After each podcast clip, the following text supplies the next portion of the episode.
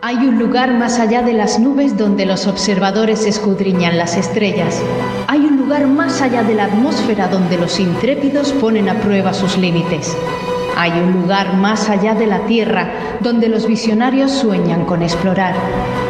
Hay un lugar más allá de la galaxia donde solo llega la imaginación. Únete a Radio Skylab, el podcast sobre el espacio, la ciencia y otras curiosidades.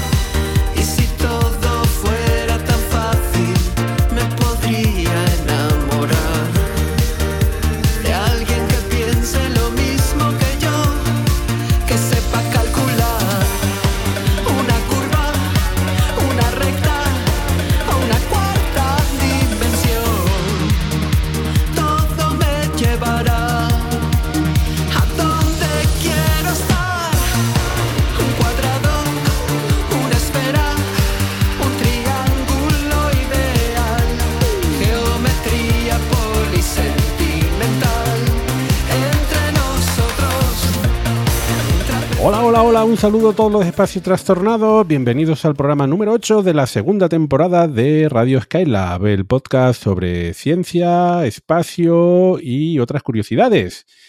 Estamos en la fecha nada estelar de julio de 2023, que ya lo he puesto aquí en el guion después de... ¿Cuántos años llevamos ya? Eh, que nos recuerdan de vez en cuando, oigan, que es que he escuchado el programa y no sé cuándo están, cuándo lo han grabado. Pues estamos en julio de 2023. Según cierto calendario, hay muchos otros calendarios por aquí en la Tierra y seguramente en algún otro planeta mm, con civilizaciones en otros lugares.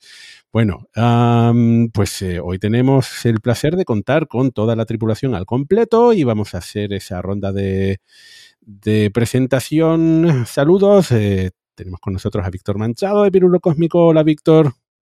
Hola a todos, ¿qué tal? Bienvenidos. También tenemos con nosotros a Cavi Pasos de Mola Saber. Hola, Cavi. Muy buenas, encantado de estar aquí una vez más. Mm, Es el, es el autor de libros eh, de divulgación para público infantil que entre programa y programa de Radio Skylab publica tres más. Tres no, pero es verdad que en este lapso alguno ha caído. ¿eh? Alguno nuevo. Sí, sí. bueno, bueno. Y también tenemos con nosotros a un señor al que muchas personas le gustarían que también publicase muchos libros, Daniel Marín de Eureka. Hola, Daniel. Saludos a todos y a todas. Otra vez estamos por aquí. En este micrófono le saluda Víctor Ruiz de Infoastro. A ver, este programa, en este programa mm, tiramos la casa por la ventana y en la horita que tratamos de grabar, que siempre se nos va un poco más de tiempo, pero en esta horita vamos a tratar de eh, tratar dos temas, no uno, sino dos. ¡Wow! Bueno, a ver, eh, pues recientemente se acaba de lanzar eh, la misión Euclides de la Agencia Espacial Europea, que es una ventana al universo oscuro y a las grandes estructuras del universo. Comentaremos en, la comentaremos en detalle. Y la otra noticia, o no, ya veremos, la otra noticia mm, reciente y jugosa trata sobre el fondo de ondas gravitacionales, fondo estocástico. A mí me suena fondo cósmico, pero no es exactamente cósmico. Eh, realizado por eh, Nanograph, entre, entre otras instituciones. Eh, bueno, pues desgranaremos la, intentaremos desgranar la noticia eh, y alguna pequeña controversia a su, a su alrededor. Y vamos a dar comienzo ya al programa. Comprobación. Retroalimentación. Go. Contenidos. Go, Recomendaciones. go. Todo listo. Despegamos.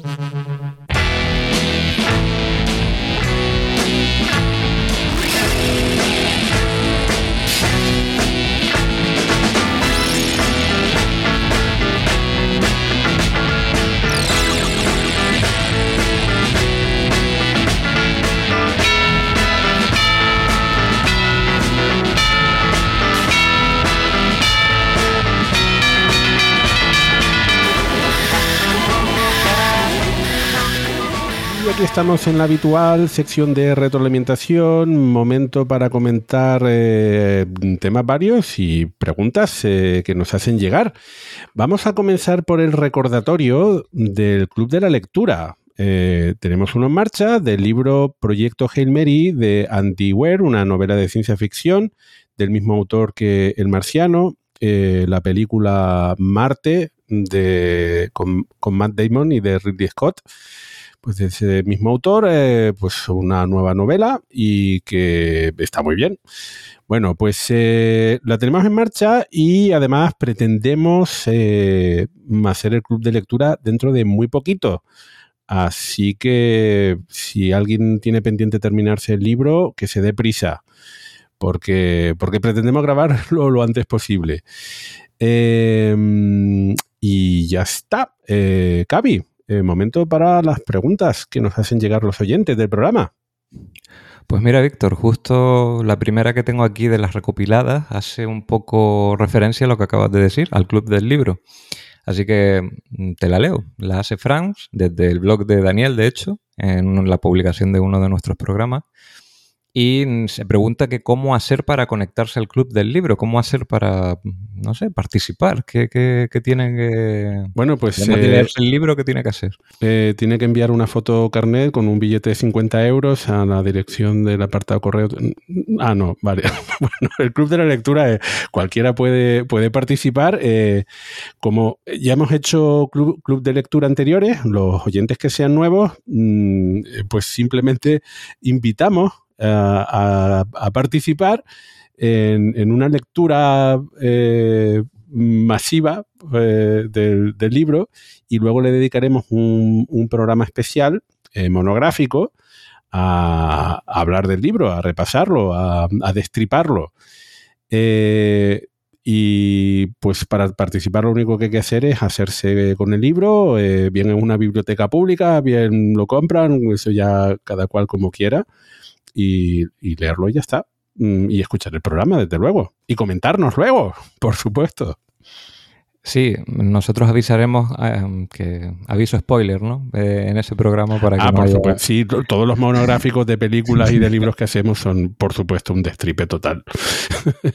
bueno, que, que hay quien, que hay quien escuche esos programas sin haber visto las películas o leído los libros. Tampoco pasa nada. Mm, ya eso que lo decida cada cual.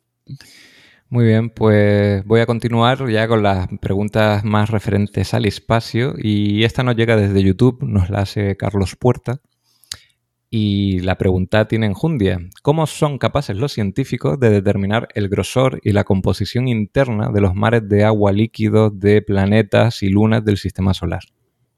Pues van allí, meten el dedo y la profundidad. Estáis muy bromistas, ¿eh? No, no. Son- Es más complicado, más es complicado. más complicado. Tienen que hacerlo con los sismógrafos y los terremotos, ¿no? Eh, eso sería lo ideal, claro. Si te pudieras posar en la superficie de. por- estamos hablando, por- para que la gente se sitúe, lunas heladas tipo Encélado, tipo Europa, que tiene una corteza de hielo y debajo hay un océano de agua, un manto de agua. ¿Cómo se determina el grosor de ese océano, de esa corteza? Bueno, hay métodos directos. Métodos directos usa radar. El radar nos permite ver el espesor de la corteza hasta cierto punto, dependiendo de la longitud de onda del radar. Y luego los métodos indirectos nos permiten ver toda la estructura, evidentemente no con una gran resolución, no como si tuviéramos sismógrafos, que es el uso de las perturbaciones gravitatorias cuando una sonda pasa al lado de esa luna de Europa o de Encélado, viendo esas perturbaciones que a su vez se reflejan en el Doppler, en el efecto Doppler de la señal, pues podemos medir eh, la estructura interna de esos cuerpos. Bueno, cabe mm, recordar que cómo sabemos de nuestro propio planeta, cuánta- cuánto grosor tiene el manto, el núcleo o, o cómo de dividido está el interior, pues lo que decíamos antes, lo ideal sería sis- sismógrafos, ¿no? Que nos permite tener una lectura directa de las ondas tal y como se propagan por el interior del planeta. En este caso el nuestro, y, y si algún día conseguimos ponernos en la superficie pues, de otros mundos, que, que en InSight lo ha hecho Eh, Marte, InSight, pero bueno, en Marte no hay InSight, la océanos, sonda por InSight. eso Ujú. quizás se quedaba fuera de la pregunta. Pero en efecto, en, en efecto, eh, Oh, sí, con no sé. Marte lo hemos hecho ya. Hemos, hemos puesto, yo no, pero ya sabéis, Mm. eh, un sismógrafo en la superficie de, de Marte y nos ha dicho, no funcionó perfectamente, pero pues, pudimos sacar algo de información de- del sismógrafo. Vale, eh, continuamos con otra pregunta. Eh, esta nos llega de la página web de Radio Skylab y nos la hace Apolonio. Lo leo todo, que hay que dar un poco de contexto, porque está relacionado con el programa anterior, que, en el que hablamos en la sesión de retroalimentación, si mal no recuerdo, de una pregunta muy interesante de cómo comunicarse por radio con naves que viajan a velocidades relativistas o cercanas a la velocidad de la luz. Y bueno, y Víctor se preguntaba si la nave estuviese viajando a la velocidad de la luz, eh, cómo podría ser eso, de recibir señales, y a, lo que Daniel decía que eso era imposible. Estoy poniendo un poquito de contexto un poco a lo rápido, pero la pregunta al fin y al cabo es, ¿hay alguna manera de que un fotón pueda alcanzar a otro fotón? Quizás relacionado con esto de recibir señales. En el vacío no, porque la velocidad de la luz en el misma vacío para todo el mundo. es el- siempre la misma. Pero podemos imaginar un dispositivo donde, por ejemplo, haya distintos medios que pase la luz eh, y que un fotón adelante a otro porque se mueve más despacio en un medio que en otro. Pero alcanzarlo como tal no, porque significa que se está moviendo en el mismo medio. Pero adelantar un fotón a otro porque se mueven en distintos medios, eso es posible porque la velocidad de la luz varía según el medio. Pero en el vacío y el espacio está vacío, efectos prácticos, pues no se puede. Mm, po- por, añadir algo a lo que comentas, recordemos que eh, hemos estado hablando de las imágenes que saca el telescopio James Webb de cúmulos de galaxias y cómo esos cúmulos de galaxias logran distorsionar la luz de galaxias que están muy lejos por detrás de, de- de estos cúmulos y de forma efectiva funcionan como lentes. Hay casos en los que se ha visto una supernova explotar en una de esas galaxias distorsionadas en diferentes imágenes de esa galaxia. Son imágenes virtuales, no, no, no es la galaxia real, sino a través de la lente gravitacional. Vemos esa galaxia múltiples veces y vemos cómo la supernova va apareciendo en alguna y desapareciendo en alguna de esas imágenes. Eh, pero claro, el evento solamente ha, sido único. Y sin embargo vemos ese evento único repetido en múltiples ocasiones. Aquí podemos ver cómo eh, el espacio-tiempo, a través de la gravedad, eh, de, la distorsión del espacio-tiempo, podemos ver cómo, cómo se podrían idear eh, elementos en el que un fotón pudiese alcanzar a, a otro. Pero como dice Daniel, pues si los dos parten del mismo lugar y pasan por los mismos medios, deberían sufrir exactamente eh, las mismas distorsiones Claro, y no se podrían pero alcanzar. ahí podemos jugar un poco con, como dices, el espacio-tiempo y pueden partir de la misma fuente, pero tomar caminos distintos y en ese momento sí que uno podría pillar al otro. O sea, digamos que uno que salió después podría pillar al otro si el primero coge un camino más largo y luego se vuelve a cruzar con él más adelante, por decirlo un poco burdo. Claro, ahí estamos, ojo, porque eh, la, aunque haya una distorsión del espacio-tiempo, sí. la velocidad sigue siendo de la luz. O sea, que eso no afecta a la, a la velocidad de la luz, pero es verdad que las trayectorias son distintas. Claro, yo me refería Entonces, sobre todo por la, recorrer me refería por la trayectoria, no por la propia velocidad, sino porque se crucen, porque, porque la trayectoria... Eso. Eh, Es lo que estaba comentando de la distorsión en lentes gravitacionales. Tienes imágenes de, de- de estrellas, eh, o sea, la, la imagen de, de esa misma galaxia no es mm, está, está, su- está ocurriendo en, en momentos, di- digamos, lo estamos viendo en momentos diferentes. Claro, pero porque siguen trayectorias diferentes. Exacto. Quizás la- yo he interpretado la pregunta de otra forma. Un fotón que alcanza a otro que lo Claro, persigue ahí- en la misma trayectoria. Si ya son trayectorias diferentes, eh, bueno, pero es que eso ocurre todos los días. Quiero decir, Mm. eh, nosotros podemos cruzar dos fuentes de luz, dos láseres sin ningún problema. Entonces, si tenemos una lente gravitatoria, lo que estamos haciendo eh, es cruzar, en este caso, dos fuentes de luz, Son porque dos, aunque sea originalmente la misma, son dos trayectorias diferentes, efecto 2 o X, o un anillo de Einstein. Estamos cruzando como si fueran dos o N fuentes de luz, con lo cual mm, es lo mismo que si tuviésemos otras fuentes de luz. Así que eh, no tiene, me refiero que ahí no tiene chicha el No, asunto. no, de- desde es luego, en el, en el contexto en el que se hacía la pregunta, que hablábamos de una, de una nave que viajase cerca de la velocidad de la luz, o incluso eso, la pregunta esta, y a la velocidad de la luz, claro, esa, si, si yo intento comunicarte con, contigo a través de, de, de ondas eh, de fotones, ¿no? Y, y- y tú viajas a la velocidad de la luz, pues no me puedo comunicar contigo, esencialmente, porque mi fotón nunca va a alcanzar eh, a, a tu nave fotónica. pero aquí estábamos forzando, ya sabéis lo que nos gusta, ¿no? Eh, porque, sí, porque no me imagino una nave pasando por otro medio a esa velocidad sin hacerse chocapi. Entonces, vamos a dejarlo, vamos a dejarlo ahí y ya continúo con, con la siguiente, que nos llega desde Twitter, la hace Alan Mir, y bueno, a raíz de los recientes y futuros sobrevuelos de Juno sobre Io, os recordamos que la misión Juno hace sobrevuelo sobre Juno, pero no se va a poner en órbita alrededor de esta luna de Júpiter. Pero bueno, se pregunta nuestro querido oyente si Juno puede, podría entrar en órbita alrededor de Juno, si tiene esa capacidad. Es decir, ¿es posible eh, con el combustible que tiene encima o, o se lo, nos lo ahorramos y ni lo intentamos? No puede. No puede.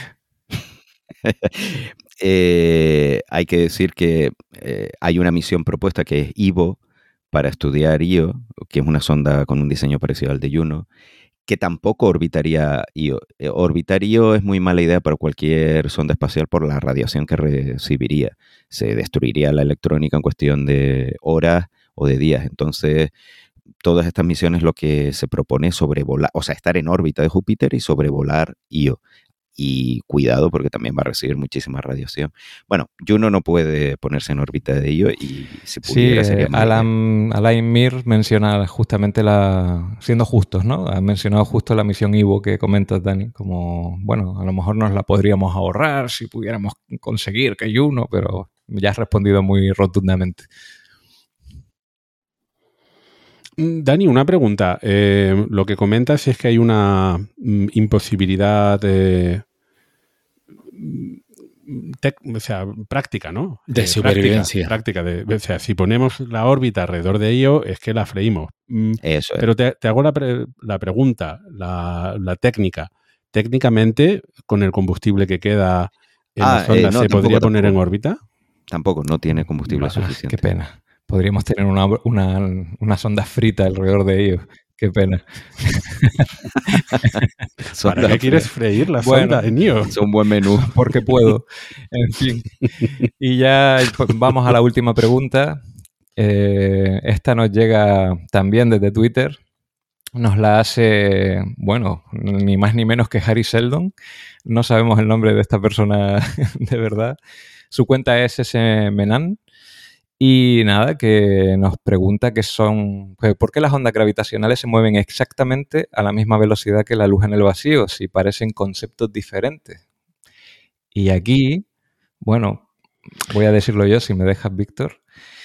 Teniendo en cuenta la temática del programa y teniendo en cuenta que tenemos uno de los temas prácticamente dedicado a ondas gravitacionales, si no te importa, Harry Seldon, que yo sé que tú lo sabes todo, eh, vamos a continuar con el programa y si estás atento, seguro que recibes una respuesta al respecto.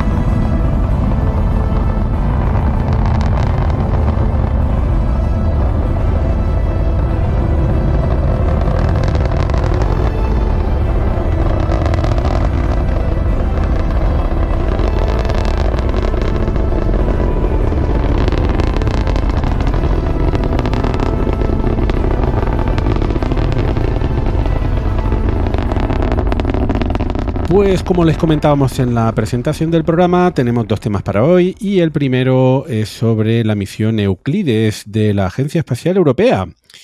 Bueno, pues eh, se acaba de lanzar hace muy poquito y, vamos a hablar de, esta misión para des- describir sus objetivos.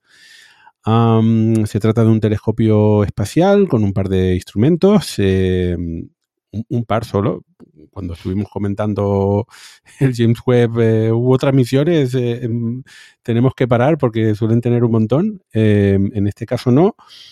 Eh, pero eso no quiere decir que no sea una misión importante eh, o que sea una misión pequeñita, todo lo contrario.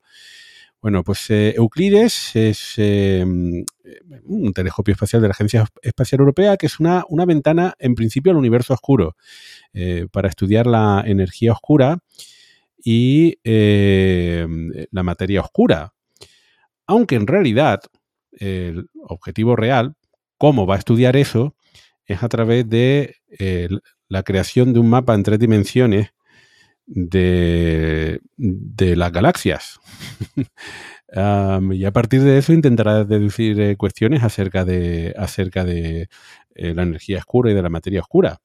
Bueno, pues eh, se acaba de lanzar hace, hace pocos días y aquí enlazamos con un tema que tocamos también hace poco, que es con el final del Ariane 5 y los retrasos del Ariane 6. Por cierto, que hace muy poquito tiempo también acaban de lanzar el último Ariane 5, pero la cuestión es como, como pues que, pues que, pues que se, pues que se ha tenido que, en lugar de utilizar un Ariane 5, un Ariane 6 o una Soyuz, esta misión se ha tenido que lanzar en un Falcon 9 que la Agencia Espacial Europea ha tenido que llamar a Elon Musk para que le lance un satélite. No sé si usaron los mensajes directos de Twitter o no para, para llegar al acuerdo, pero... No, porque habían llegado al límite y no podían ver Ah, los claro. que solamente se pueden ver ahora, ¿cuántos? ¿10 tweets? Mm, Sin pagar, bueno. Eh, pues eso, el lanzamiento fue de- desde un Falcon 9, desde el Centro Espacial Kennedy, y el destino es un punto de Lagrange, eh, L2. Eh, Tierra sola, 1,5 millones de kilómetros de la Tierra, cerquita, muy cerquita, va a estar acompañado o, va a acompañar al James Webb y de hecho el lanzamiento ha sido nominal, eh, todo perfecto, um, eh, la sonda ya se dirige hacia, hacia ese punto, L2, y, desde ese punto de vista, bueno, mm, pues parece que todo bien. El, el telescopio. eh, aquí ya, ya vamos a empezar a preguntarle cositas a, nuestros contertulios. Bueno, vamos a ver, porque mm, que alguien se puede preguntar, bueno, pues si ya está el James Webb observando galaxias por ahí, ¿para qué envían a esta misión a, estudiar las grandes estructuras de- del universo? Eh, bueno, pues porque no es el James Webb. Hay dos instrumentos, uno, una cámara eh, en el visible y eh, luego un espectrómetro y un, fotómetro en el infrarrojo. Eh, y además, por lo que tengo entendido, lo guay que tiene este telescopio es que tiene un campo de visión bastante amplio, al contrario que el James Webb. ¿Por qué estos eh, instrumentos y qué es lo que hace chulo a este telescopio, a esta misión? Esa es la clave, que, no es un que no es un telescopio generalista como el James Webb o el Hubble, sino que tiene un objetivo determinado, ¿no? Sí, y el objetivo de la misión es terriblemente ambicioso. Eh, como bien estás mencionando, Víctor, que el objetivo es hacer un, mapa en tres dimensiones, el más, el más grande del universo conocido, que se, espera que cubra hasta una tercera parte del cielo. Una vez llegue a su órbita, en el, bueno, que también será una órbita de halo alrededor de- del punto L2, de Lagrange 2, haciendo, como dices, haciendo compañía al James Webb, apuntará en sentido contrario a la Vía Láctea y se dedicará a cartografiar el cielo y a ir sacando fotos en distintas longitudes de onda, no solamente en visible, sino también en infrarrojo para luego ir cotejándolas. Lleva montados unos siete filtros. El telescopio es de un tipo óptico que se llama telescopio tipo Korch, de 1,2 metros de diámetro. Y la peculiaridad de este tipo de telescopios es que son muy chulos, también son carísimos, pero es que tiene propiedades bastante chulas y que lo hacen especialmente idóneo para esta misión, que es un telescopio anastigmático. ¿Qué significa todo esto? Tiene tres espejos, eh, parábolas, y entre las mm, propiedades que tiene esto, eh, evita aberración esférica, evita la coma, que eso a lo- los aficionados a la astrofotografía es algo que intenta pelear con ello, evitar que las, cuando saca fotografía de las estrellas se vean como comas y no como puntos. Pues entonces este tipo de, de geometría, de óptica, pues evita ese problema. Evita también la curvatura de campo y además evita el astigmatismo.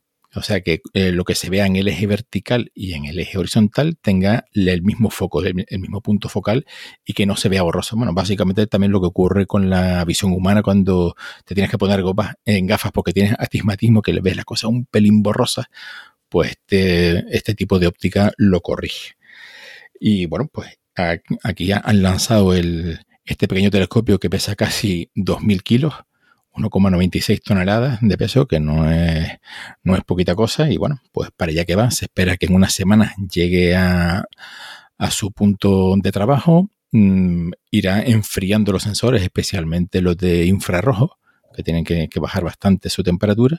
Y una vez llega al punto, pues ya pues empezarán a hacer pruebas, calibraciones y demás. Y se espera que en unos tres meses empiece a operar, pues sacando fotos como si fuera un fotógrafo con el síndrome del dedo loco. Ahí a toda castaña.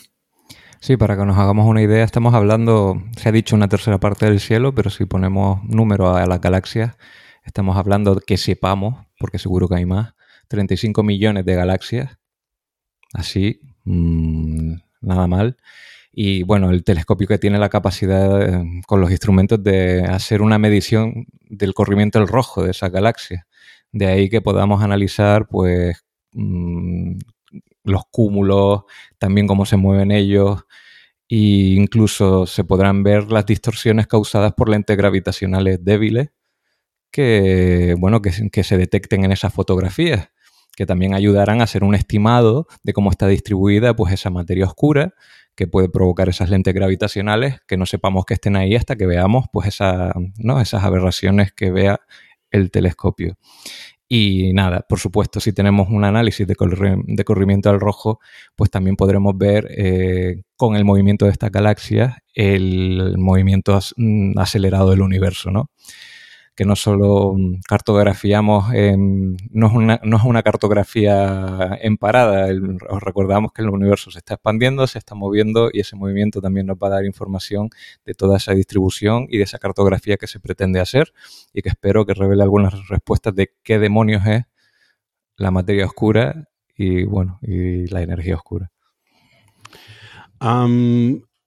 También van a tratar de observar un fenómeno eh, que mmm, del cual no se habla, pero me parece fascinante. Y bueno, no, no, sé si nos va a dar, tiempo, dado que nada más quería, queríamos de, dedicarle eh, media horita a esta sección y otra media horita al otro tema. Eh, pero hay que recordar eh, que las grandes estructuras de, del universo, eh, muchas de ellas to todavía las, estamos, las estamos descubriendo. Eh, y es importante por eso hacer este, este tipo de cartografiado. Igual que en estos momentos tenemos ya un buen mapa de la Vía Láctea y nos está permitiendo uh, descubrir muchísimas cosas, pues eh, lo mismo se va a tratar de hacer no con la Vía Láctea, que es nuestra galaxia, sino con buena parte del universo visible, no con todo, porque el James Webb, por ejemplo, puede llegar mucho, mucho más allá que Euclides, pero al menos sí con buena parte. Eh, mm, insistir, eso, el, James Webb es un telescopio general, eh, tiene muchos instrumentos muy chulos que se pueden utilizar para muchas cosas, como la observación de Saturno de, de hace poco, eh, planetaria, mm, pero también mm, puede observar galaxias muy lejanas y en el infrarrojo eh, medio, que es lo interesante para observar a galaxias que ya están muy distantes de nosotros.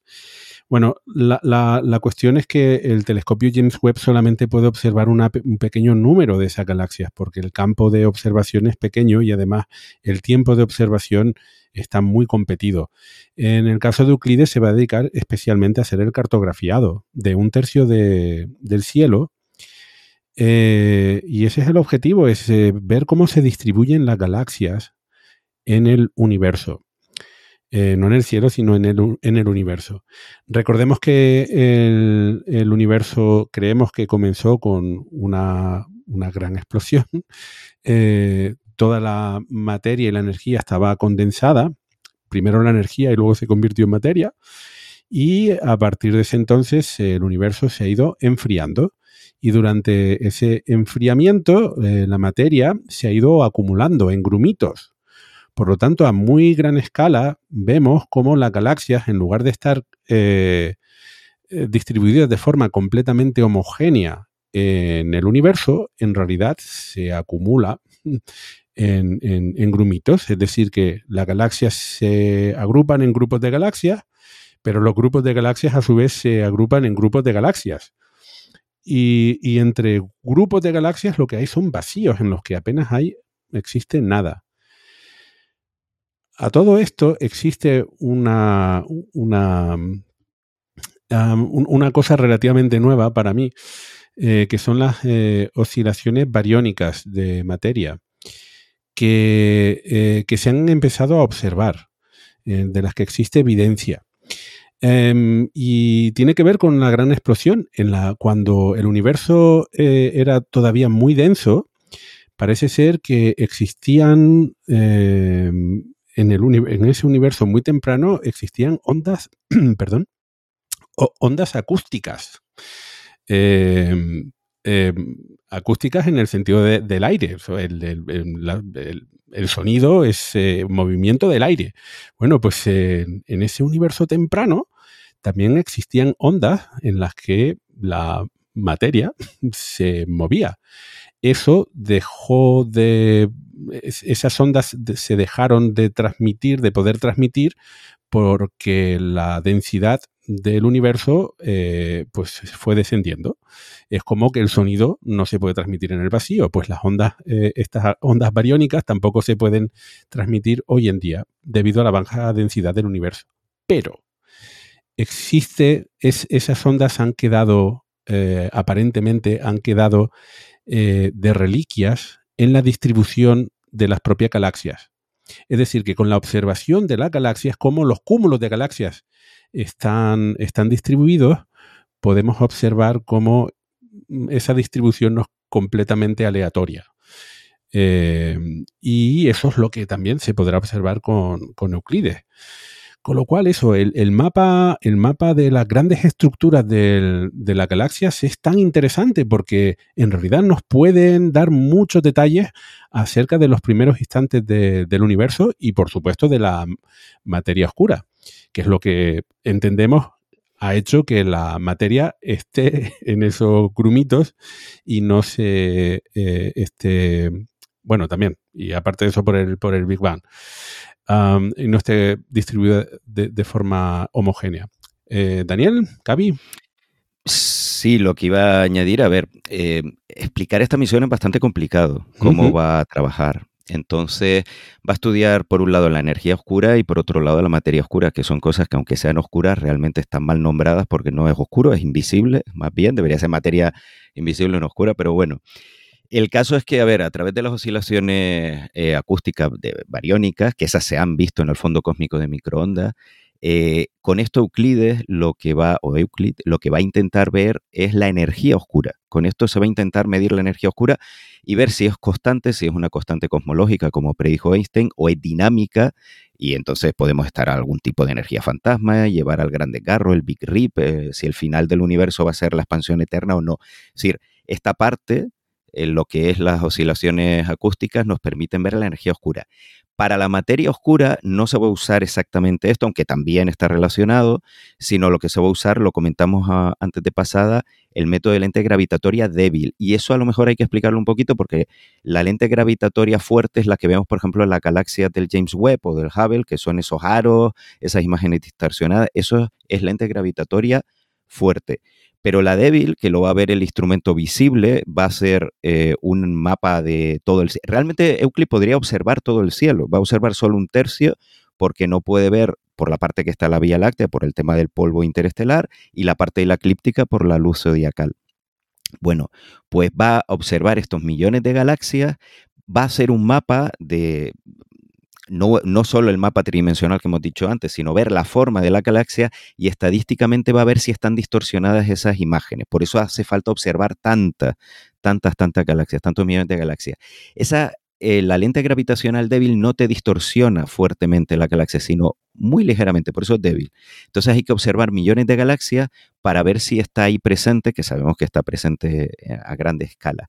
¿Y eso qué significa? Pues la lente gravitacional débil está causada sobre todo por la presencia de materia oscura entre esas galaxias que observamos y nosotros.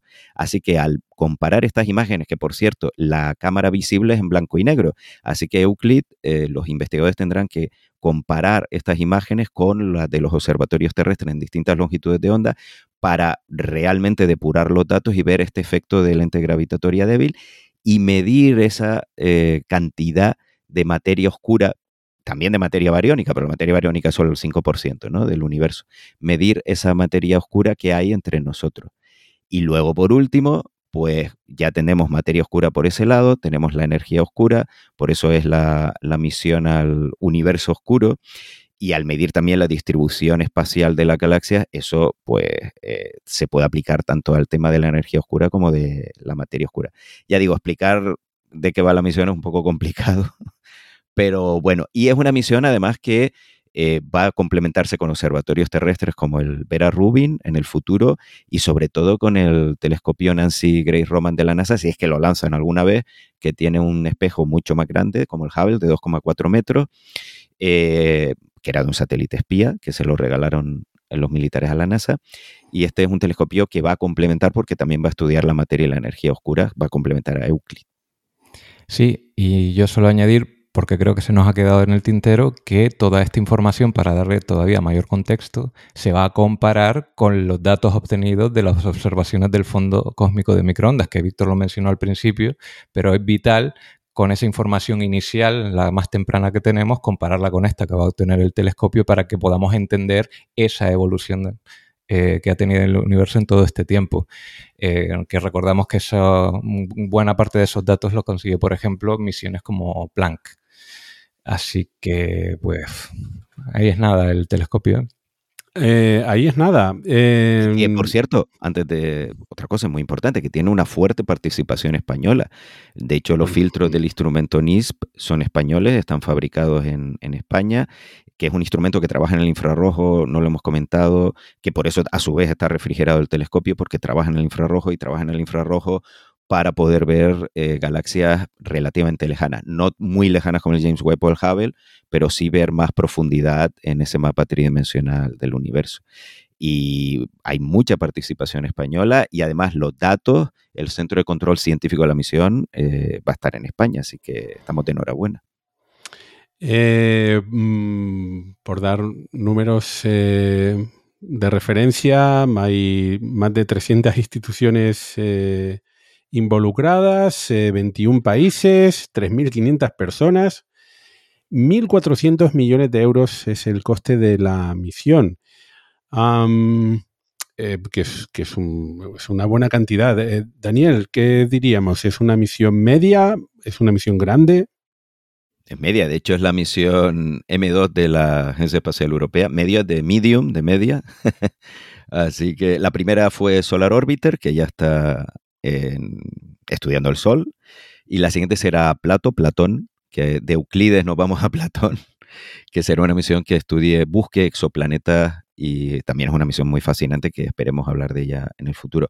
Una misión de tipo medio, para mí 1.400 millones me parece una ganga para lo que nos va a dar y sobre todo si lo comparamos con el Nancy Grace Roman, el W First, que bueno, esta ya se ha disparado, la han tenido que recortar porque se iba de miles y miles de millones de, dólares el presupuesto. Mm, la verdad es que mm, yo creo que lo hemos, llegado a comentar por aquí. Eh, me, parece, me parece increíble eh, que muchas de las misiones que lanza la agencia, perdón, la Agencia Espacial Europea eh, quizás no tienen eh, ese interés eh, mediático que puedan tener otras, por ejemplo, las ondas que aterrizan en otros lugares, especialmente en, Marte, ¿no? pues ahí tenemos a Perseverance y a Ingenuity, pero lo cierto es que mm, hay varias de las misiones de la Agencia Espacial Europea ofrecen una cantidad de datos eh, a la comunidad científica, es decir, son, son menos llamativas desde el punto de vista mediático, pero luego son de, una importancia crucial eh, para, para la investigación, muchas veces para la astrofísica. Eh, y en este caso, es la, la ambición, para que se entienda, la ambición aquí es tener datos de la posición de miles de millones de galaxias en, el, en, el, en un tercio del cielo eh, para comprender cómo, cómo es la gran estructura del universo. Y, ah, y uno podría decir, bueno, pues eh, ¿y no es más interesante enviar una sonda mm, que se pose mm, en alguna luna de Saturno? Pues también, también es interesante desde otro punto de vista, pero eso, que, a veces el, interés viene por, ese aspecto más eh, mediático, más, eh, visual eh, de las misiones, pero la Agencia Espacial Europea tiene cierta querencia por, misiones que, tienen un gran retorno científico. Sí, bueno, de hecho, como bien dices, puede que no sea una misión tan glamurosa, que no atraiga tantos titulares, pero se espera que los datos que, se obtengan de, esta misión, de este sondeo por el, universo, que es una misión que en principio se espera que dure unos seis años recabando datos de, como hemos comentado, de millones y millones de galaxias, el volumen de datos se espera que alcance el orden de, de varios petabytes de memoria, para lo cual van a hacer falta, creo que era, estaba previsto usar nueve centros de datos, centros de procesos de datos para ir manejando y almacenando todo ese tremendo volumen de datos y se espera que la base de, de datos final se ponga a disposición de la comunidad científica aproximadamente para 2028. O sea, en cinco años ya empezarían a publicar los primeros resultados ya, ya compilados, filtrados y tratados para empezar a hacer ciencia de la buena a partir de ese descomunal volumen de datos que vamos a obtener con esta misión. 100 petabytes. Sí. 100 petabytes, fíjate tú, madre mía. Es un buen apunte, Víctor, porque cuando pienso en las misiones se lanza ¿no? el telescopio, la sonda, el satélite, pero pocas veces se piensa en la, infraestructura que hace falta en tierra para el análisis de todos esos datos. ¿no? Tenemos en la mente que eso, el telescopio con la antena apunta a tierra y eso llega a un portátil y un científico en su casa eh, saca conclusiones y no es así. ¿no? Eh, hay ciencia de los dos lados y muy, muy puntera. Entonces, gracias porque yo personalmente sí lo sé, pero siempre se me olvida. Do- dos referencias al respecto y por insistir un poco, eh, la misión Gaia de la Agencia Espacial Europea, eh, lanzada por cierto hace 10 años, en diciembre se cumplen 10 años.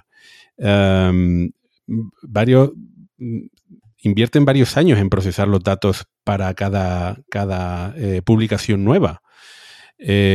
Si- sigue observando mm, estrellas para eh, la misión Gaia, por, la hemos comentado muchas veces por aquí, pero trata de hacer el cartografiado al que me refería de, estrellas en la Vía Láctea con, a través del método de paralaje, eh, determinar la distancia con muchísima precisión.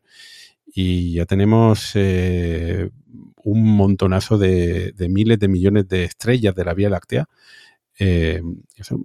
con medida su, su distancia y velocidad con muchísima precisión. Y eso está dando una cantidad de datos brutal a la comunidad astrofísica. eh, sin, sin parangón. O sea, la misión Gaia no, no tiene parangón. Y lo que no tiene parangón tampoco es la cantidad de tiempo que tienen que dedicarle al procesado de datos.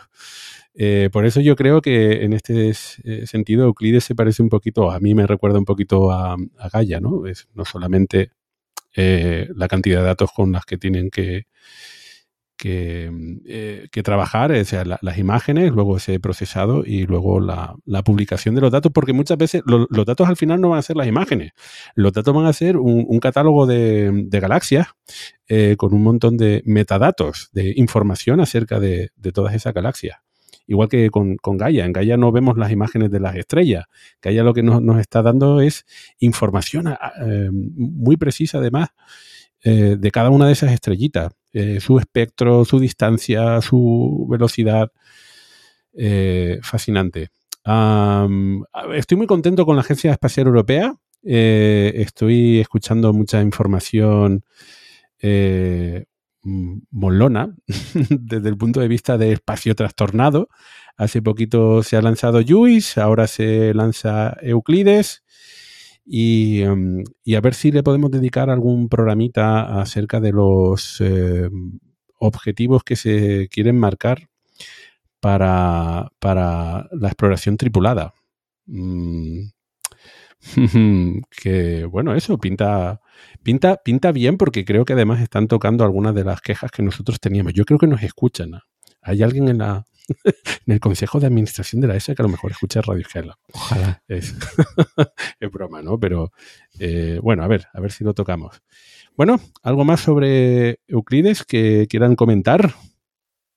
Que se lanzó en el Falcon 9 porque por la invasión de Ucrania no se pudo lanzar en el Soyuz ¿En un desde la? Guyana francesa, que fue diseñado para lanzarse en un Soyuz. Entonces, en tiempo récord, SpaceX eh, verificó que se podía lanzar con el Falcon 9 y lo y adaptó todo, porque no es sencillo pasar de un cohete a otro. Es verdad que el Falcon 9 es un cohete más grande, eh, pero hay que hacer una serie de modificaciones, hay que, bueno, trayectoria, etcétera. Es AL2, que eso para SpaceX también eh, no está acostumbrado. Así que, bueno, felicitar a SpaceX.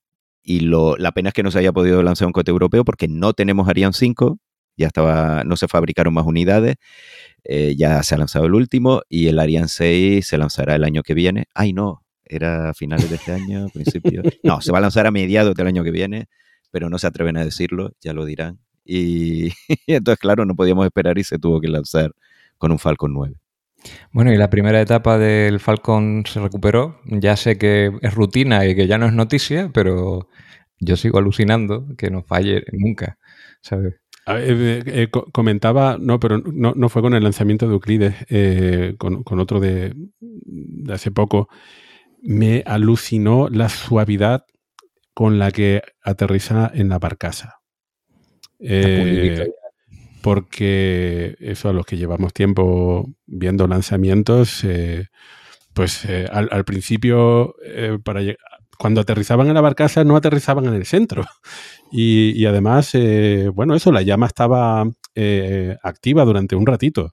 Ahora es mm, pum, pum, pum, pum, en el centro, lo clavan. Y además, Sí, sí, desde luego, el proceso lo han depurado muchísimo. el, el- el mínimo combustible posible. Es que están Son a otro nivel. 130, 130 aterrizajes eh, con éxitos de primeras etapas seguidos, ¿vale? Eh, Madre mía. Es que es una brutalidad. Es ¿sabes? una 130 aterrizajes seguidos. Bueno, tanto en barcazas como en, en- en tierra, ¿no? Y en barcazas con éxito, no seguidos, pero en barcazas con éxito 159. Que tengo un Excel aquí que estoy mirando. Y Qué barbaridad.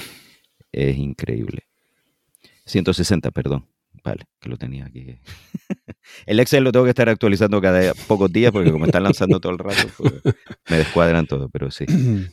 Eh, me- sí, SpaceX son los Red Bull de, de los cohetes, es que no fallan y, y- y van como un pepino. Es, es, es, es, a, ver si alguien empieza a hacerle la competencia, porque.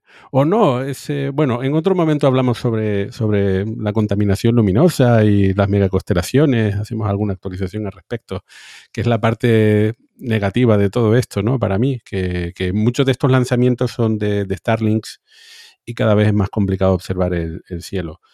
Pero por todo lo demás, madre mía, SpaceX. Eh, además, tenemos que... Se nos acumulan los temas. Eh, hay, hay, hay novedades un poquito, creo yo, con, con respecto a lo que está sucediendo en Boca Chica. Mm, Las hay, las hay. a lo eso mejor nos tenemos que tragar nuestras palabras y todo. Mm, en y hay- hay verano- novedades y muchas cosas. sí. En Entonces, verano se vienen, se vienen se vienen cositas. cositas, sí. A ver, ya lo hemos dicho aquí, nos encanta comernos nuestras palabras. Quiero decir, porque eso significa que la cosa marcha. Así que vamos a ver qué tal sale ese y a ver si aguanta la pista.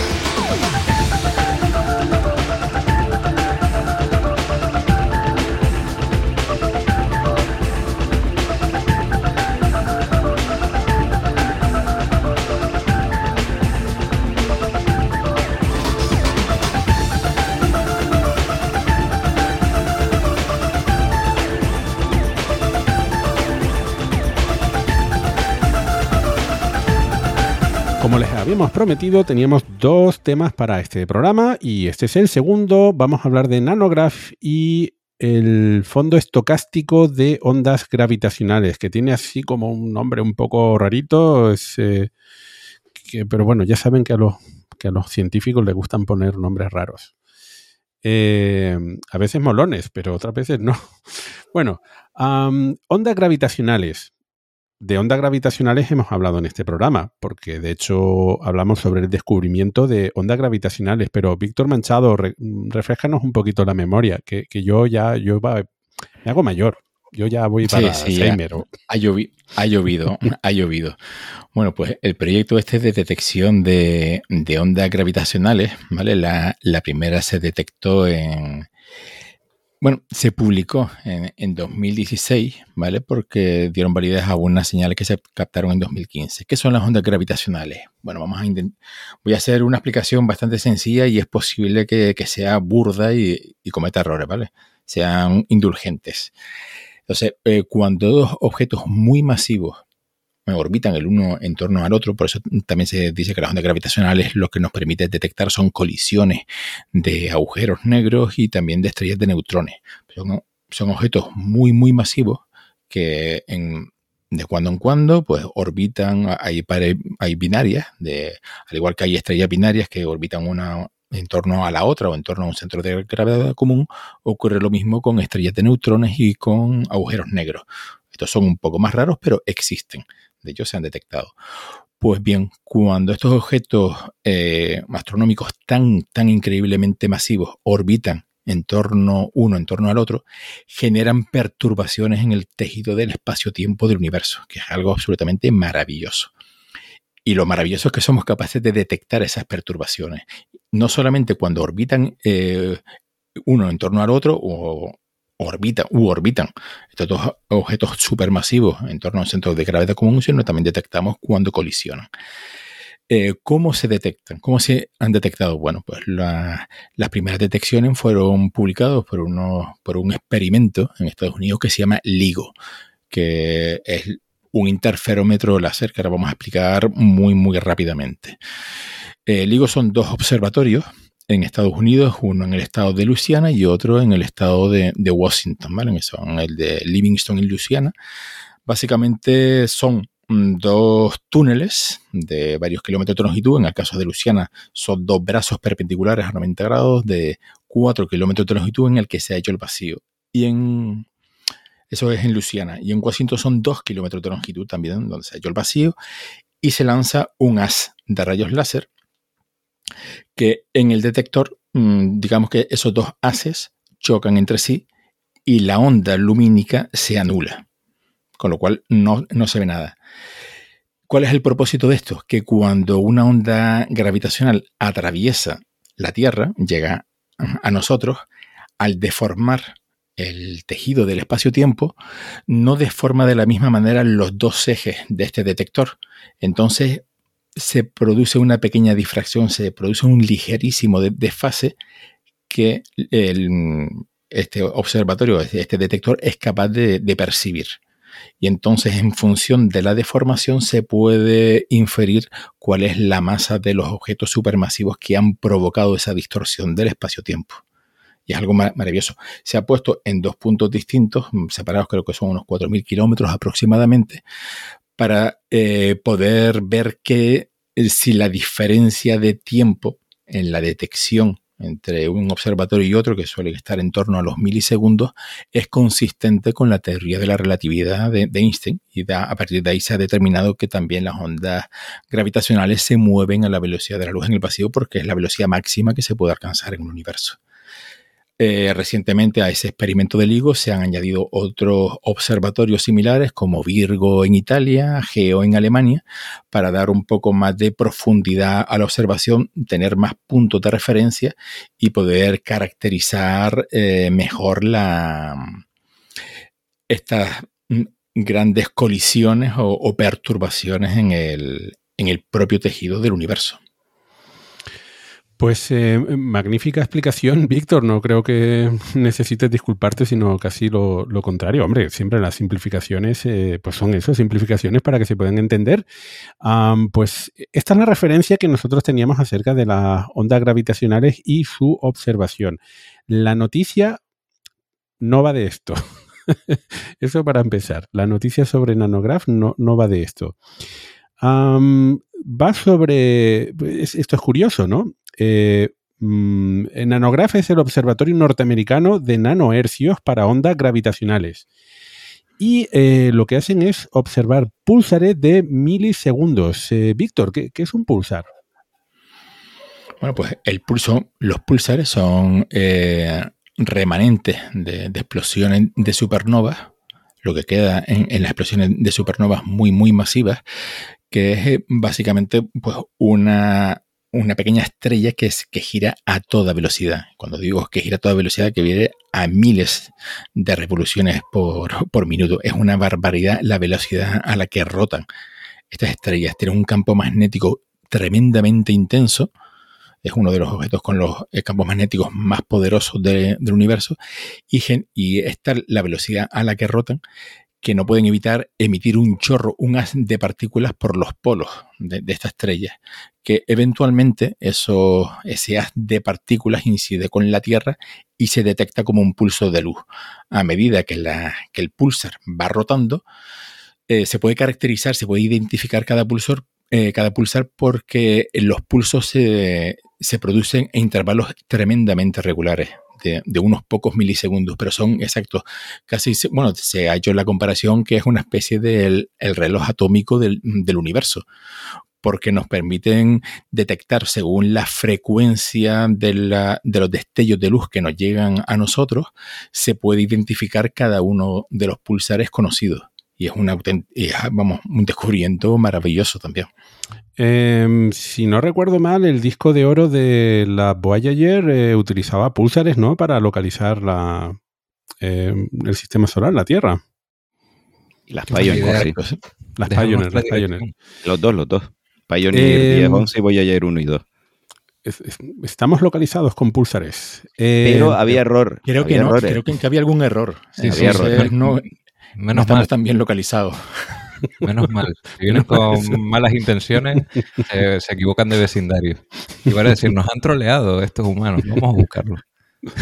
Bueno, este Madrid, México. eh, siempre hay algún error en las, en las eh, direcciones. Bueno, es, pues resulta curioso porque mm, este observatorio eh, de ondas gravitacionales utiliza, utiliza estrellas de neutrones mm, para, para estudiar eh, ondas gravitacionales que se generan también durante la fusión de estrellas de neutrones. Eh, los pulsares son estrellas de neutrones, lo que pasa es que vemos los pulsos, ¿no? Eh, no en todas las estrellas de neutrones podemos ver el, pulso si el eje no apunta hacia nosotros. Am, que se, pues aquí entonces es una colaboración internacional en el que se han estado observando un, alrededor de 68 pulsares. eh, al menos el equipo estadounidense, luego hay otra colaboración internacional, llegan hasta los 80 pulsares, y eh, lo que se está observando es, es- es el tiempo en el que pulsan y además hacerlo durante un montón de tiempo. Eh, entiendo que la idea aquí es similar a la de la interferometría, es que, mm, bueno, pues si si, las, si las ondas no se cancelan, es que ha habido una perturbación. Y yo entiendo que, pues, si tenemos aquí, si estamos observando los púlsares y los púlsares dejan de pulsar exactamente en, en, en el tiempo que les toca, pues es que ha tenido que haber una perturbación de una onda gravitacional. Em, bueno, aquí la cuestión es cómo se ha vendido la noticia, porque lo que han dicho es que a través de la observación de estos 68 púlsares y, y ese cronómetro eh, de, púlsares, lo que se ha observado ha sido una sinfonía cósmica. Se han encontrado evidencias de una sinfonía cósmica. Y además, eh, insisto que esto mm, lo que se estaría observando no es lo que está observando LIGO, porque estas ondas gravitacionales serían gigantescas, con lo cual no estarían producidas por fusión de agujeros negros eh, de baja masa o estrellas de neutrones, que aún tienen menos masa, sino que eh, en principio podrían ser eh, ondas gravitacionales producidas por la fusión de agujeros negros supermasivos, que son los que se encuentran en el, en el- en el núcleo de las galaxias. Una cosa aquí con lo de gigantescas, creo que esto da lugar a confusión. Energética, refiere pero A la longitud de onda. O sea, LIGO detecta, puede detectar ondas gravitatorias con una longitud de onda más corta y con una frecuencia mayor, que es la de pues, choques de agujeros negros más o menos de masa solar, choques de estrellas de neutrones, estrellas de neutrones con agujeros negros, todo esto. Y lo que se detecta con el fondo, con el fondo no, con la red de púlsares, con este, esta red de relojes cósmicos, son ondas gravitacionales con una longitud de onda muy grande. Eso es lo que se refiere a gigantesca. Con frecuencias de años, ¿vale? Frecuencias pues enormes, ¿no? Y entonces vamos a tener ahí eh, esa diferencia con respecto a lo que puede detectar los interferómetros láser, ¿vale? La intensidad es, otra cosa. La intensidad de las ondas gravitacionales, eso es otra cosa. Pero por eso está esa. Hay que aclarar eso. Eh, a mí esto me parece fascinante porque, bueno, claro, acostumbrado a las noticias sobre, sobre LIGO, esto, esto eh, eh, poder escuchar de alguna forma, po- poder detectar de alguna forma, eh, inteligente además, es que no necesita la construcción de, nuevos tipos de instrumentos, ¿no? Observando púlsares con radiotelescopios, por cierto con radiotelescopios am, y midiendo simplemente, siguiendo el- el tiempo de su, de su pulso durante muchísimo tiempo, pues de repente vemos que hay unas oscilaciones con periodos que van de años a décadas. Eh, y esas oscilaciones estarían provocadas por esas ondas gravitacionales producidas por la fusión de agujeros negros supermasivos, que ocurriría también en escalas de, de tiempo. Bueno, la fusión a lo mejor de- es, es casi instantánea, ¿no? Pero eh, la, la fusión o no, El baile en espiral. el baile en, en espiral. Porque, porque el otro sería un pipanazo. O sea, la, la fusión de los dos, de do- dos núcleos supermasivos de agujeros negros, eso sí que creo yo que debe producir un, un buen pedazo de onda gravitacional muy intensa. Em, pero, pero eso que, que es- esa es la cuestión, que estamos observando otro tipo de, eventos que además son mucho más masivos, super, eh, super agujeros ne- negros como el de M87 ahí fusionándose con otro de otra galaxia a través de la observación de púlsares. Eh, vamos, y ahora, y ahora vamos a ver. Porque eh, eso, en, casi todos los medios esto se, se ha comentado. Cavi, ¿querías comentar algo? Sí, solo decir que mm, yo para visualizar a veces estas explicaciones me hago metáforas mm, en mi cabeza, ¿no? Que me ayudan un poco a, a- a comprender de lo que se está hablando. Entonces, en mi caso, mm, me he imaginado si el espacio-tiempo es la superficie de un lago, ¿no? Eh, cada una de estas ondas está provocada, como dicen, con el baile de um, agujeros negros supermasivos que podríamos comparar quizá con las gotas de lluvia cuando llueve sobre ese lago, ¿no? Cada gota deja una onda en ese lago y estamos hablando de miles de gotas, o sea, miles de agujeros negros supermasivos dejando esas ondas y entremezclándose todas ellas en la superficie del lago. Y lo que hemos usado, los púlsares, serían como, voy a decir, boyas que hemos dejado en el lago para ir recogiendo todo ese ruido, eh, porque a mí lo de sinfonía me parece que es venirse muy arriba. Y, y me parece, teniendo en cuenta que se está usando por ahí la palabra estocástico, sería más bien un ruido, pero es alucinante, eh, ¿no? Eh, entonces, yo no sé si esta explicación le ha ayudado a alguien, obviamente no es precisa, pero por lo menos me sirve a mí para visualizar lo que, de lo que estamos hablando. Bueno, de, de- hecho, ojo, que en, en la nota de prensa de Nanograph eh, creo que en realidad hablaban de, de un zumbido. El zumbido de la sinfonía cósmica. O sea, que la- no hemos escuchado la sinfonía cósmica, sino un zumbido de la sinfonía cósmica. Afinando los instrumentos cósmicos, básicamente. Es ruido, es ruido. Es ruido, tío. Tampoco lo llamaría zumbido, pero bueno, va. Eh, bueno, y ah, aquí, aquí la pregunta, porque, porque mm, cuando se hace la observación de, a través de, del LIGO, sí que se está haciendo la observación de un evento concreto. Eh, ¿Por qué aquí hablan de, ese zumbido del fondo estocástico, de un fondo estocástico, además de, de ondas gravitacionales? ¿No se están detectando eventos individuales? Esa es buena pregunta y es una muy buena pregunta. Y es que, claro, con esta red que tenemos de púlsares, identificar por ahora el eh, eh, eventos, sucesos individuales es muy complicado. Se podría en el futuro, si tenemos no con este número de púlsares, pero en el futuro es posible quizás identificar estos eventos individuales.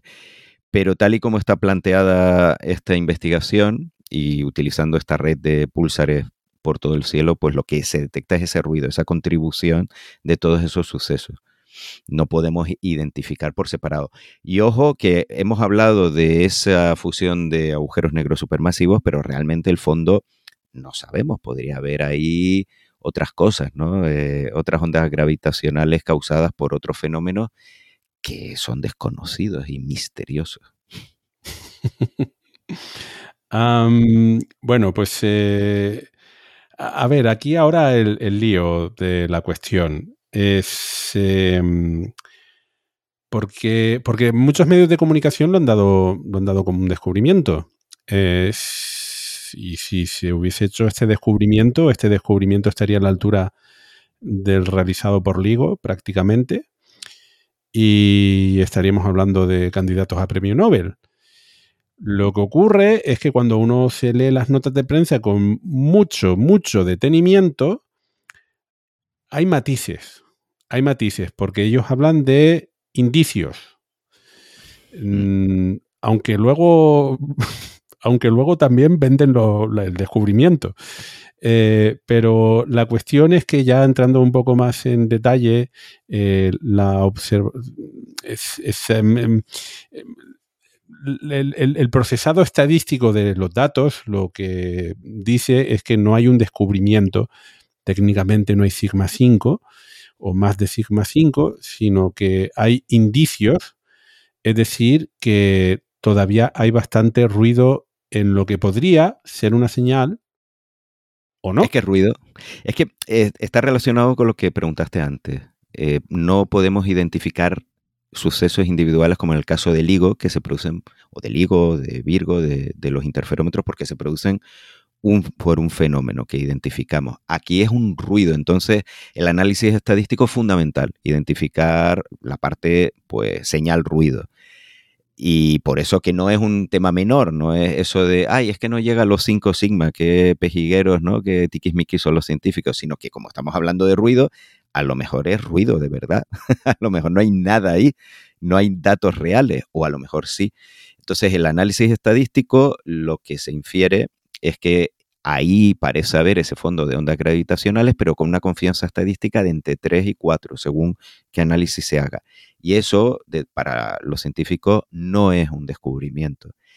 ¿Qué pasa? Que, ¿Cuál es la alternativa a que eso no sea así? Pues bueno, es difícil que sea solo ruido. Eh, es muy poco probable que lo que haya detectado Nanograph sea solo, solo, solo ruido.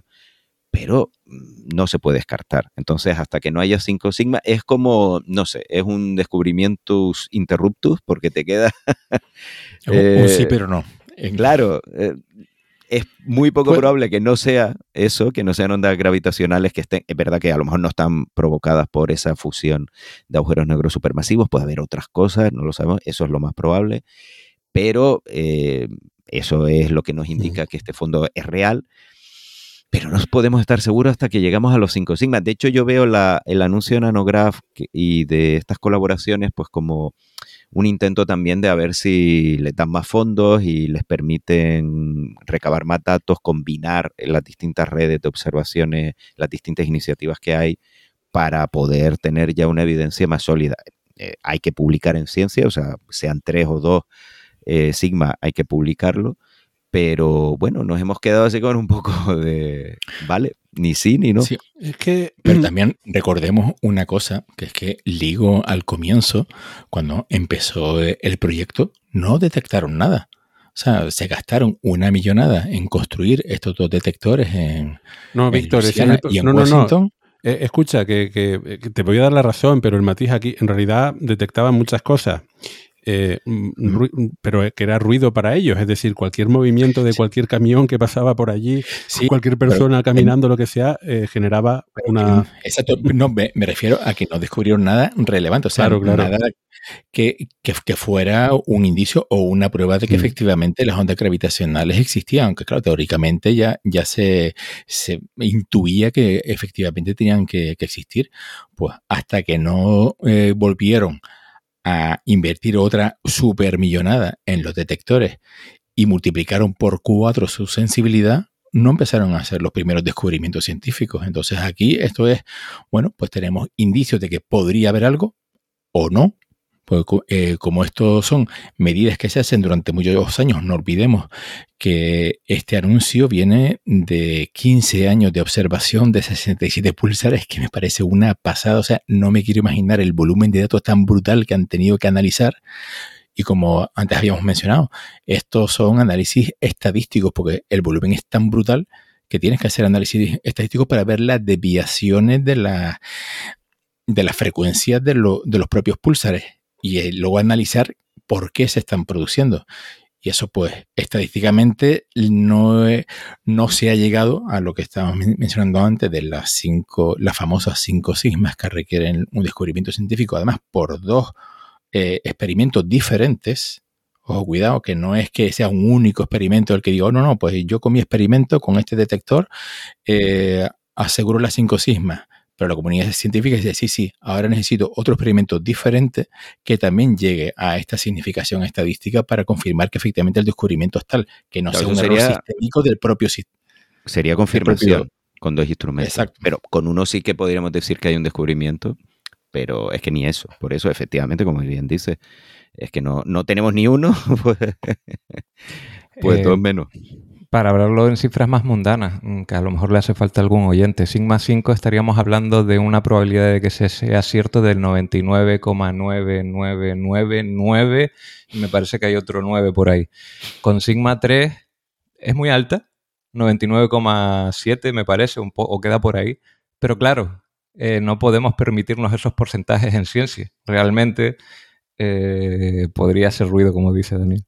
Entonces, eso. Eh, Eh, lo, lo curioso aquí es que el mecanismo de anuncio eh, fue conferencias internacionales, eh, mañana vamos a anunciar um, algo es, es estupendo y tal, y pues en muchos medios de comunicación, que no le voy a echar a la culpa a los periodistas científicos ahora, ¿no? Porque digo que creo que hay un poquito de no mala intención, yo entiendo que la intención es buena, eh, pero, pero juegan un poco al despiste, ¿no? Porque es indicio, no es descubrimiento, y en los medios de comunicación se ha vendido como, como descubrimiento. Eh, estoy, estoy, estoy, eh, estoy de acuerdo con Daniel. Creo que la intención, dado que para hacer el seguimiento de púlsares se necesitan radiotelescopios, tiempo de radiotelescopios, además radiotelescopios grandes, eh, y mucho tiempo de observación. 15 años. sin y durante mucho tiempo. Mm, entiendo yo que sin un apoyo importante estaríamos aquí como en el caso de Elea- Eleanor Ar- Arroway en contacto. Oiga, que quiero usar radiotelescopios. ¿Para qué? Pues para ver si encuentro algún bicho por aquí. Oiga, pues, eh, pues no, es mejor estar observando púlsares para otras cosas. Eh, pues en este caso lo mismo, oiga, que necesito tiempo de observación. ¿Para qué? Pues no es lo mismo decir, es que tengo una hipótesis, que decir, oiga, tengo indicios de, y mm, mm, si me da un poco más de tiempo, le consigo el premio Nobel. Ah, bueno, pues ya estamos hablando de otra cosa. Eso es cierto. Y además que hay varias iniciativas, porque está Nanograph, está eh, el IPTA, que aunque colaboran, no dejan de ser eh, equipos liderados por científicos diferentes y sabemos que en ciencia la rivalidad es, vamos, o sea, cooperan, pero si se pueden clavar puñaladas a la hora de publicar primero los datos, por supuesto que no hay concesión. Y no Entonces, lo van a dudar. Claro, entonces aquí se han puesto de acuerdo todos para más o menos colaborar y eso, lo, lo que estamos comentando, pedir un poquito de dinerito y que están haciendo cosas que llevan 15 años haciendo, bueno, antes habían publicado también resultados preliminares, no, no han estado 15 años sin publicar, pero, pero eso que, que sí, que necesitan más dinero, más recursos, pero ojo, también el tema de, oye, que somos muchos y no se nos vaya a adelantar alguien con otra iniciativa. Sí, y luego además también hay que recordar que tristemente hemos perdido el radiotelescopio de Arecibo, ya de manera definitiva, con lo cual pues tenemos un observatorio menos. Pero tenemos Eh, el chino fast, tenemos uno más. Bueno, eh, durante un poco, durante un tiempo existieron los dos.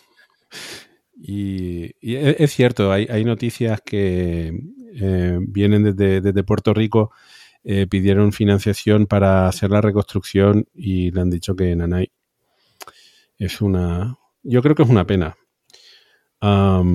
Pero bueno, también hay muchos otros radiotelescopios a- en, el, mundo que también eh, necesitan mucho dinero. El dinero no es infinito para ciencia y al final hay que, hay que dar prioridad a algunas cosas eh, sobre otras. Mm, estaba pensando que no sé que igual que podemos criticar un poco la forma en la que se ha hecho este anuncio, no dejando claro muy claro que no es un descubrimiento, sino que es quizás un descubrimiento, una, un indicio. Eh, estaba, recordando lo que ocurrió durante bastante tiempo con la observación de, estrellas eh, para el descubrimiento de planetas extrasolares a, través del método de, tránsito. Eh, fueron décadas intentando observar eh, tránsitos con planetas extrasolares y el método que al final ganó fue, al menos así de, de forma oficial, fue justamente el de, el de mm, velocidad radial, que es, que es mucho más complicado que, Bueno, con el de fotometría. que estuvieron mucho tiempo con astrometría, en los, planetas eh, falsos que se descubrieron, ¿no? Con la Sí, astrometría. Y al final, efectivamente, lo que tú dices, fue velocidad radial.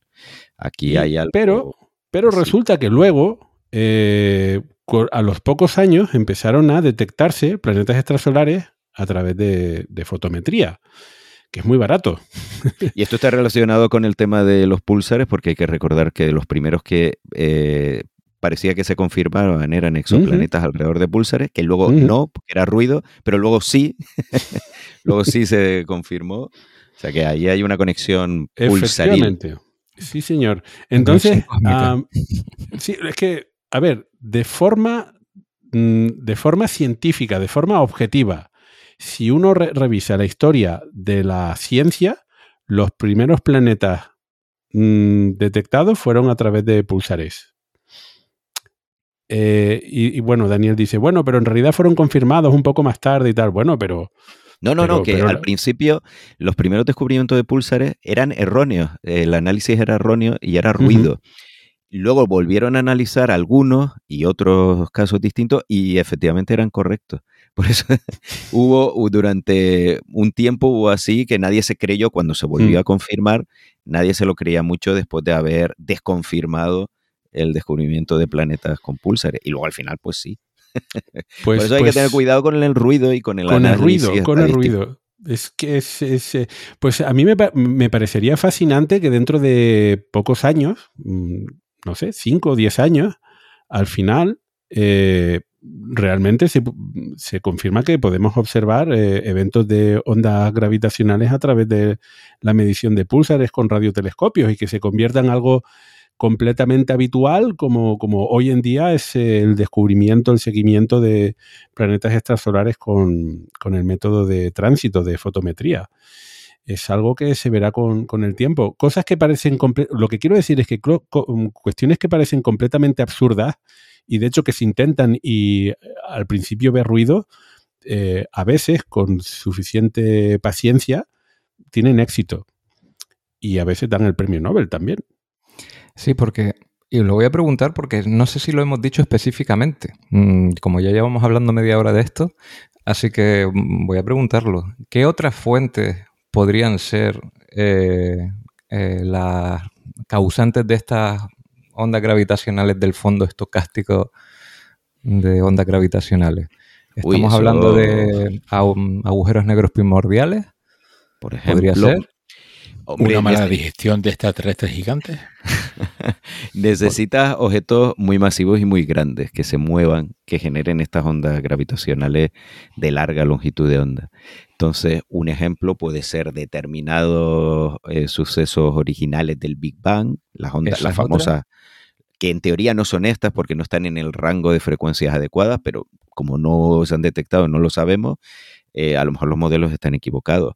Podrían ser cuerdas cósmicas, por ejemplo, que son supuestos defectos de formación del universo cuando la inflación se pasó de, la inflación, ¿no?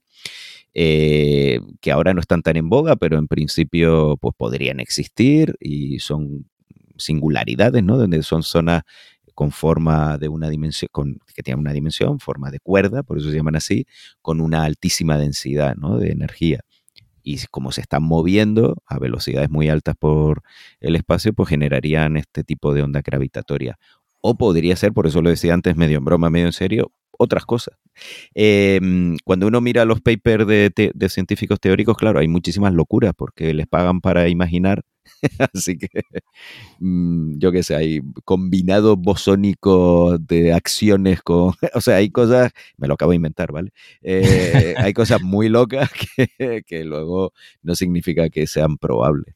Pero eso es lo interesante de esto, ver si efectivamente se confirma la existencia de este fondo y que son y que encaja con los modelos de que son eh, están provocados por agujeros negros supermasivos. Porque si no es así, eso sería. ra- a- a- Hay que recordar que en física siempre son los únicos de los pocos científicos que quieren que sus predicciones les salgan mal. Los físicos siempre están deseando que sus modelos estén mal Lo- y que fallen, no, no los modelos personales, sino el modelo estándar, las teorías generales, para así poder seguir investigando y descubrir nuevas cosas en el universo, ¿no? Que el universo en realidad es más interesante. Esto es una especie de masoquismo. Sí, a mí me gusta ahí. mucho la frase que resume esto, que lo más esperado es lo que no se espera.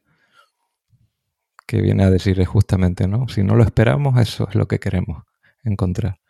Eso es física, porque hay otras áreas. Ah, sí, de sí, sí, estamos hablando en no nuestro- quieren que les quiten su modelo. O sea, de, no, no, esto funciona, no me estés ahora fastidiando.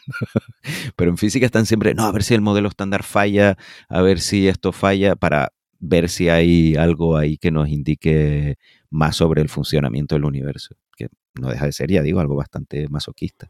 Yo, yo, por lo que estás comentando, Daniel, entonces que los físicos tienen déficit de atención, se aburren de los modelos en los que están trabajando y quieren empezar a trabajar. en Hombre, en hay que decir nuevos. que, por ejemplo, el modelo estándar es tremendamente exitoso, te predice pues, la electrodinámica cuántica, te predice la carga del electrón, determinadas propiedades eh, de la física de partículas con no sé cuántos decimales, una locura de precisión, y, pero sabemos que no es un modelo completo porque no predice el universo que observamos. Entonces es frustrante en ese sentido. Eh, son modelos muy precisos, la relatividad general es tremendamente precisa, supera todas las pruebas que se le han puesto, incluida la de las ondas gravitacionales, que se ajusta como un guante a la teoría de la relatividad general, que no tenía por qué, pero se ajusta toda, toda, supera todas las pruebas, pero sabemos que es incompleta, sabemos que hay que unirla con la mecánica cuántica. Entonces, claro, ese es el tema, ¿no? De a ver si el universo eh, Da una se, qui- pista. se quiere, eh, nos quiere revelar su secreto, ¿no? Es como que pone una fachada de que es sencillo, pero luego por detrás está la complejidad real. Y es esa, ahí está la frustración de la física. Mm, so- Solo comentar, eh, Cavi, que en la observación a través del LIGO de, de ondas eh, gravitacionales, lo que hacemos es una interpretación de los datos que se ajustan muy bien a los modelos. Pero no podemos decir, salvo que hayan eventos eh, que observemos en longitudes de onda de, de- de fotones, em, Sí, con la astronomía multimensajero. que Ef- podamos- efectivamente, ahí sí que tienes la prueba de que hay un evento y ese evento solamente se puede explicar porque, claro, mm, tienes formas alternativas de explicarlo. Pero si solamente tienes la detección por ondas gravitacionales, hay una interpretación de lo que está ocurriendo por ahí. Vale, es que este modelo me cuadra con estrellas de neutrones. Pues eh, estas otras tienen que ser eh, agujeros negros de poca masa. Bueno, y estos de masa intermedia. Es que eso fue lo importante del, del tema multimensajero, ¿no? Porque ahí respiraron muchos tranquilos, me refiero a muchos físicos que trabajan en LIGO, porque dices, ah, bueno, pues sí, esto está detectando cosas de, de verdad, no es una locura, sino son sucesos astrofísicos reales que se ven en el espectro electromagnético, que es el bueno de toda la vida. Bueno, pues eh, eh, eh, vamos a esperar lo, inesperado y eso es una de las cosas más bonitas que, tiene la, astronomía y la ciencia en general. No sabemos qué noticias vamos a tener para los próximos programas y estoy completamente convencido de que van a ser muy interesantes, pero con esto dejamos hoy el tema de nanografía.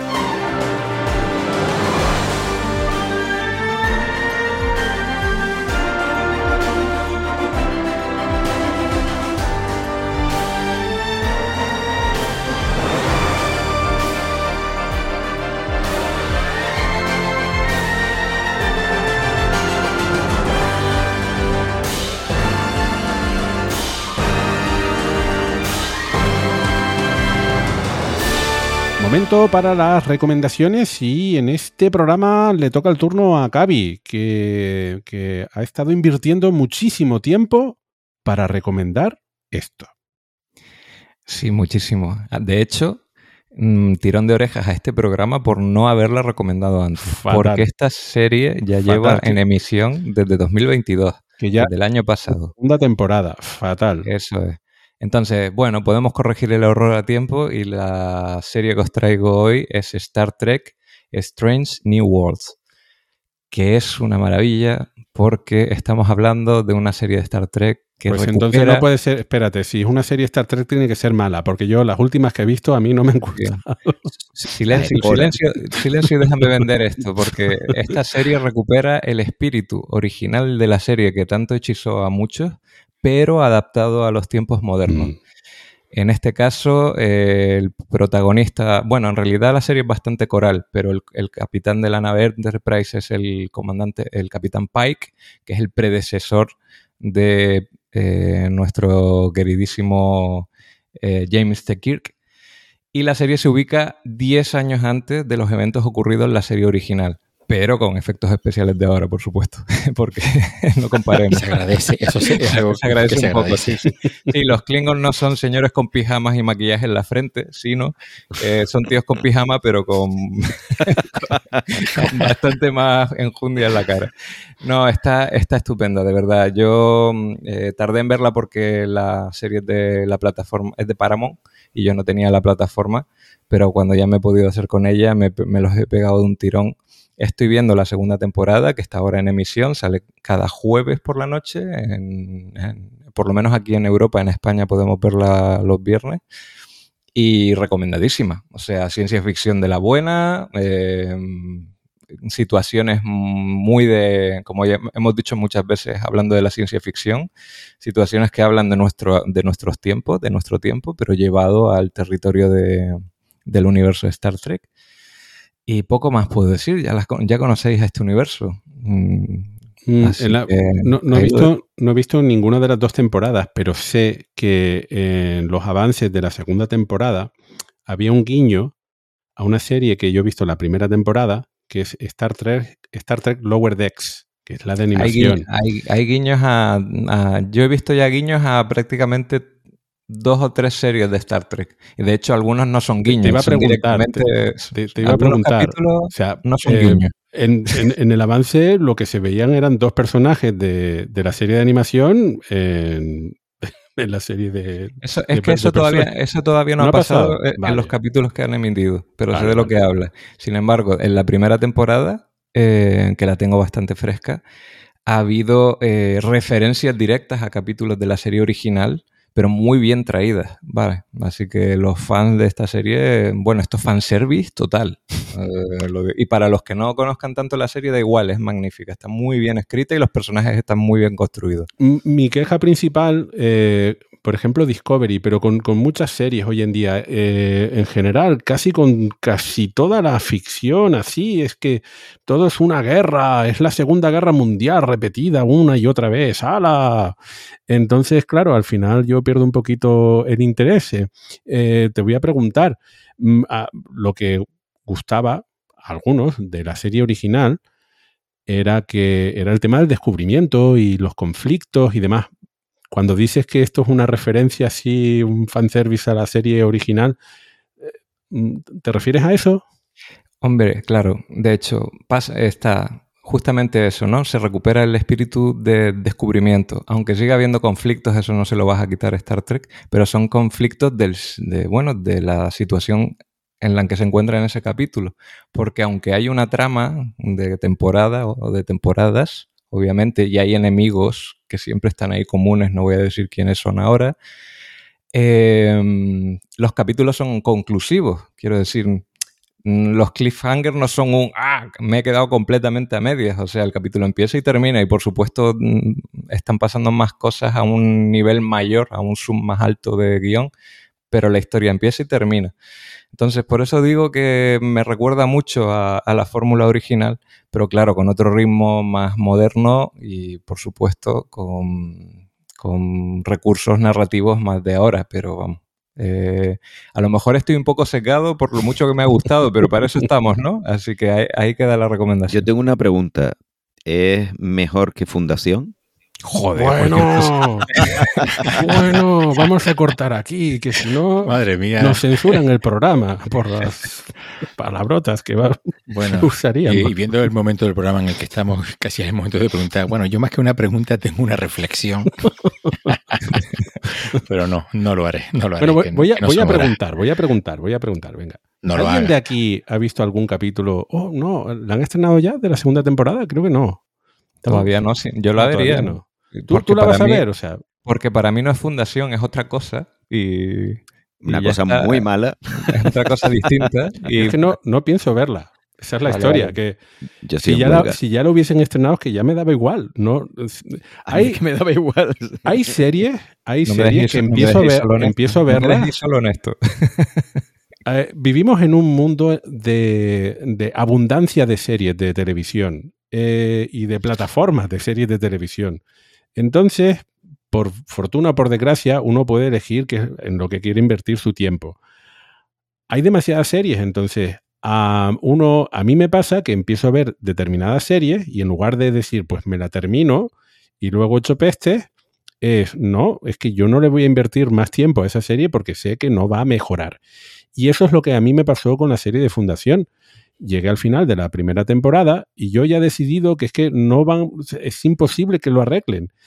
Mm, quiero decir, estoy abierto a que luego alguien me diga, no, no, la segunda temporada es genial, cambiaron a los showrunners, ahora son, hay otros guionistas y Avatar. demás. Vale, pues, Dani- pero como eso no está pasando, yo creo que no, que no lo van a arreglar. No, No. Bueno, ya os informaré cuando ocurra Bien. lo que tenga que decir. bien, ¿vale? Gaby, bien. Bueno, no te sacrifiques tampoco, que es, es algo muy demasiado duro. No hace falta, ¿eh? No hace falta.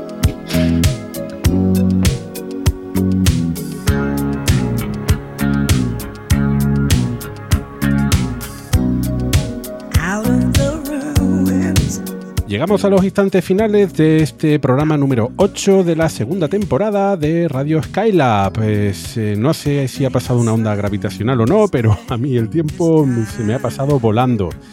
Eh, les recordamos que tenemos ese club de lectura que pretendemos eh, hacerlo, eh, hacer grabar el monográfico en las próximas semanas. Dense prisa. Y mientras tanto, ya ven que durante este programa hemos comentado un montón de, noticias que en algún momento tendremos que también tendremos que comentarlas en el programa. Así que ya ven, estamos preparando los próximos programas. Eh, muchas gracias por estar por ahí. Nos vemos dentro de poquito. Hasta luego.